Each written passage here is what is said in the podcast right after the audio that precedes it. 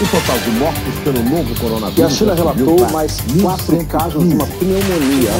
O número de mortes no estado de Nova York.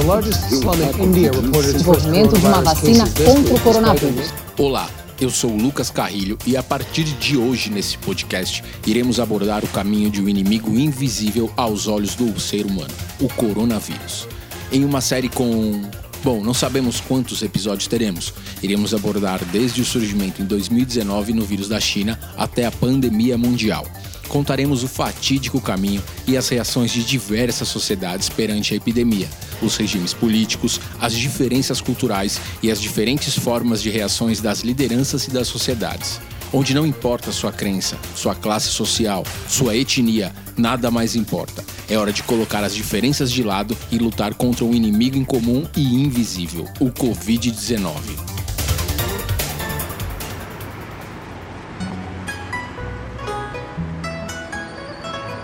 No dia 1 de dezembro de 2019, foi identificado pela primeira vez em Wuhan, na China, uma doença respiratória aguda de causas desconhecidas. O vírus já é conhecido dos especialistas. É semelhante na sequência genética ao SARS-CoV. Inicialmente não mostrou a mesma gravidade do SARS, porém com um contágio muito maior.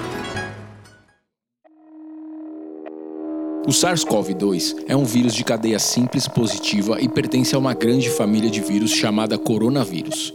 Eles causam várias infecções respiratórias em seres humanos, desde simples constipações até doenças mais graves, como a Síndrome Respiratória do Oriente Médio, a MERS, ou a Síndrome Respiratória Aguda Grave, a SARS. O SARS-CoV-2 é o sétimo coronavírus conhecido que pode infectar seres humanos. Acredita-se que o vírus tenha uma origem zoonótica, porque os primeiros casos confirmados tinham ligações ao mercado atacadista de frutos do mar de Wuhan, que também vendia animais vivos. Mas será que se pode chamar de um vírus chinês? A questão ainda não tem resposta, pois cientistas não sabem dizer se Wuhan é realmente o centro do surto ou simplesmente o local que ele foi identificado pela primeira vez. De acordo com as pesquisas da Universidade de Agricultura no sul da China, o pangolim, mamífero específico da Ásia e da África, pode ter sido o hospedeiro intermediário do vírus.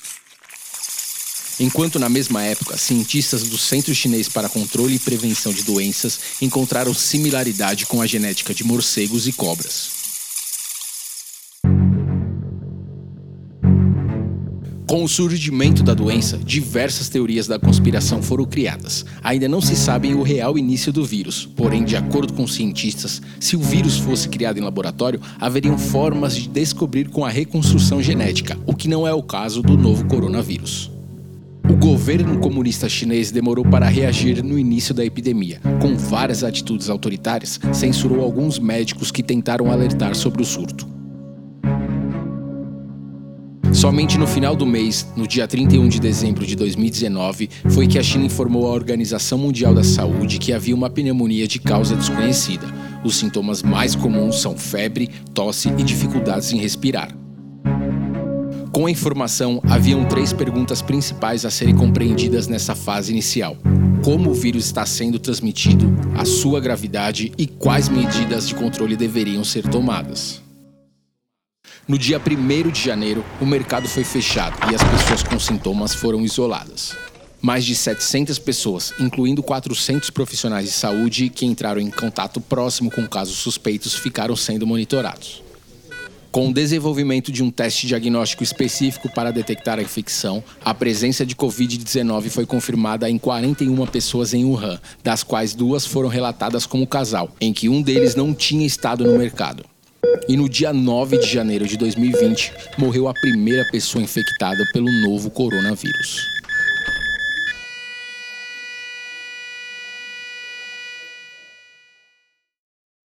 Até o dia 20 de janeiro, a China registrou 140 novos casos, incluindo duas pessoas em Pequim. O vírus estava começando a se espalhar pelo país.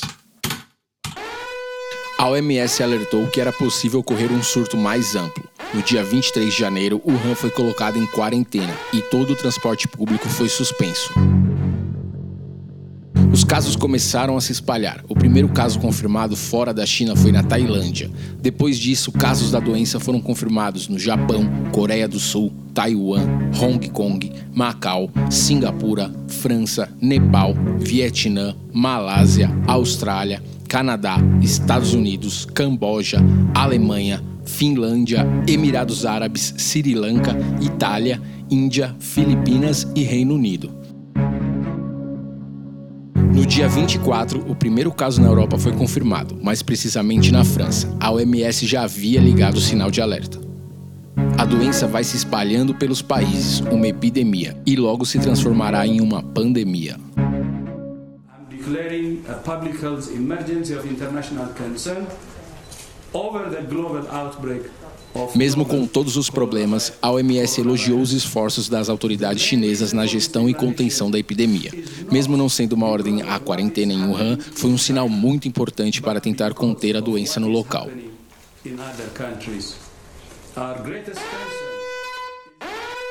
No dia 30 de janeiro, após a confirmação da transmissão comunitária fora da China, a OMS declarou o surto de uma emergência de saúde pública em âmbito internacional.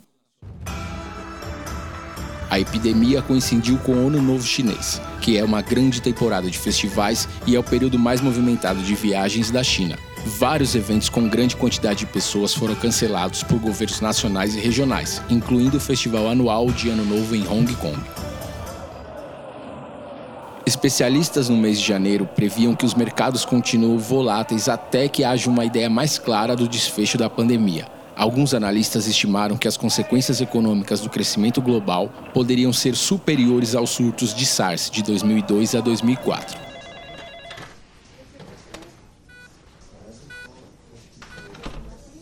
O médico Li Wenliang foi o primeiro profissional a tentar alertar sobre o surto do novo coronavírus. No mês de dezembro, logo no início da pandemia, ele enviou uma mensagem aos colegas alertando sobre um novo vírus, semelhante ao SARS. O doutor recomendou aos companheiros de trabalho que usassem equipamentos de segurança para evitar a infecção mas ele foi orientado pela polícia a parar de fazer comentários falsos e foi investigado por espalhar boatos. No dia 10 de janeiro, Dr. Lee começou a tossir e apresentar alguns sintomas. Três dias depois, foi internado com a doença. Os primeiros testes deram negativo, mas no final do mês foi confirmado que o médico estava com um novo coronavírus. Nessa época, o médico publicou em uma rede social chinesa um pedido de desculpas do governo chinês, que admitiu falha na resposta à epidemia do coronavírus. A rede social chinesa foi inundada por mensagens de revolta Difícil lembrar algum acontecimento nos últimos anos que tenham despertado tanta dor, raiva e desconfiança em relação ao governo. As duas principais hashtags diziam o governo de Wuhan deve desculpas ao Dr. Li e também queremos liberdade de expressão. As hashtags foram rapidamente censuradas pelo governo e milhares de comentários haviam sido apagados. A OMS elogiou, mas muitos países, inclusive a população chinesa, ficou desconfiada das atitudes autoritárias do seu governo comunista. Será que agiram da forma correta ou será que poderiam ter salvado mais vidas? Isso não se sabe. Segundo uma pesquisa aplicada na revista Science, apenas 14% dos pacientes infectados foram identificados entre 10 e 23 de janeiro. Com sintomas leves, essas pessoas viajaram pelo país e foram a fonte de contaminação de 79% dos casos confirmados.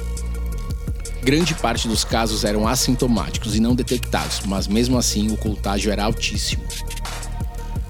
Já no final do mês, o número de infecções não identificadas caiu para 35%.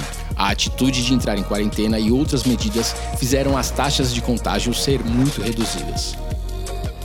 Os vizinhos da China, Taiwan e Singapura, conseguiram controlar o coronavírus sem medidas drásticas. Mesmo com as diferenças políticas totalmente vulneráveis pela proximidade com a China e por ser um dos principais destinos dos chineses nas viagens de comemorações do Ano Novo, não sofreram tanto.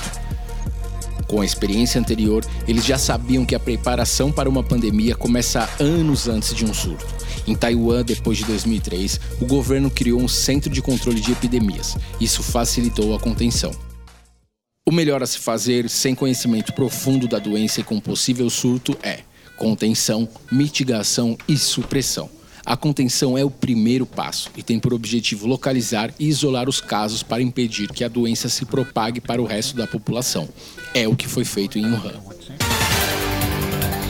No próximo episódio contaremos o que aconteceu em fevereiro de 2020, as primeiras mortes, as medidas que foram tomadas e como a China e outros países da Ásia começaram a se proteger dessa nova epidemia.